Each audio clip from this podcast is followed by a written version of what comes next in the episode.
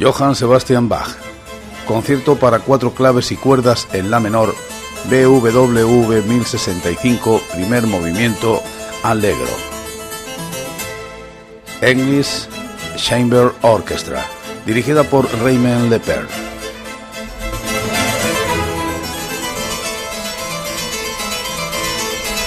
Johann Sebastian Bach, cuando era joven, solía tomar los temas musicales de Albinoni para hacer sus ejercicios.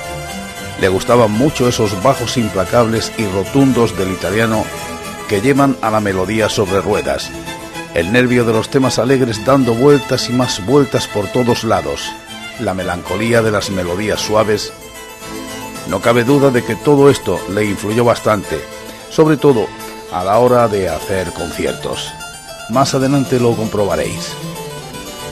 Si, como decía antes, los reyes del siglo XVIII fueron los instrumentos de cuerda, los príncipes fueron los instrumentos de tecla, el órgano y el clave.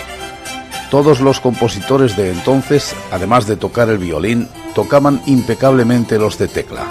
Bach y otro que comentaré más adelante, cuyo nombre empieza por H, eran unos verdaderos fieras del clave y del órgano Incluso cuando hacían campeonatos de virtuosismo, costumbres de la época, siempre ganaban ellos. Bach llegó a componer muchos conciertos para instrumentos solista y orquesta.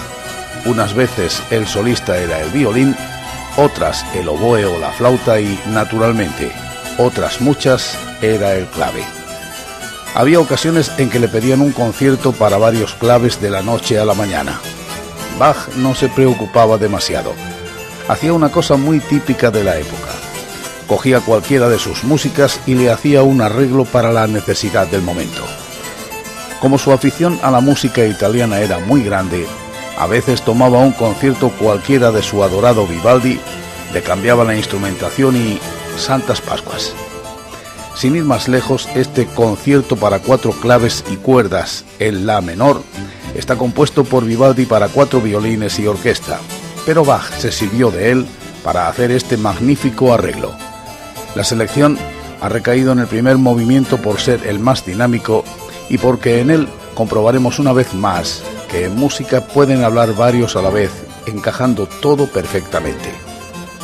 La dorada luz veneciana se torna en un salpicado de estrellas al pasar por los violines a los claves, tomando el aspecto de un disfraz, como si Vivaldi se pusiera el traje de Bach o Bach se hiciera un retrato imitando a Vivaldi.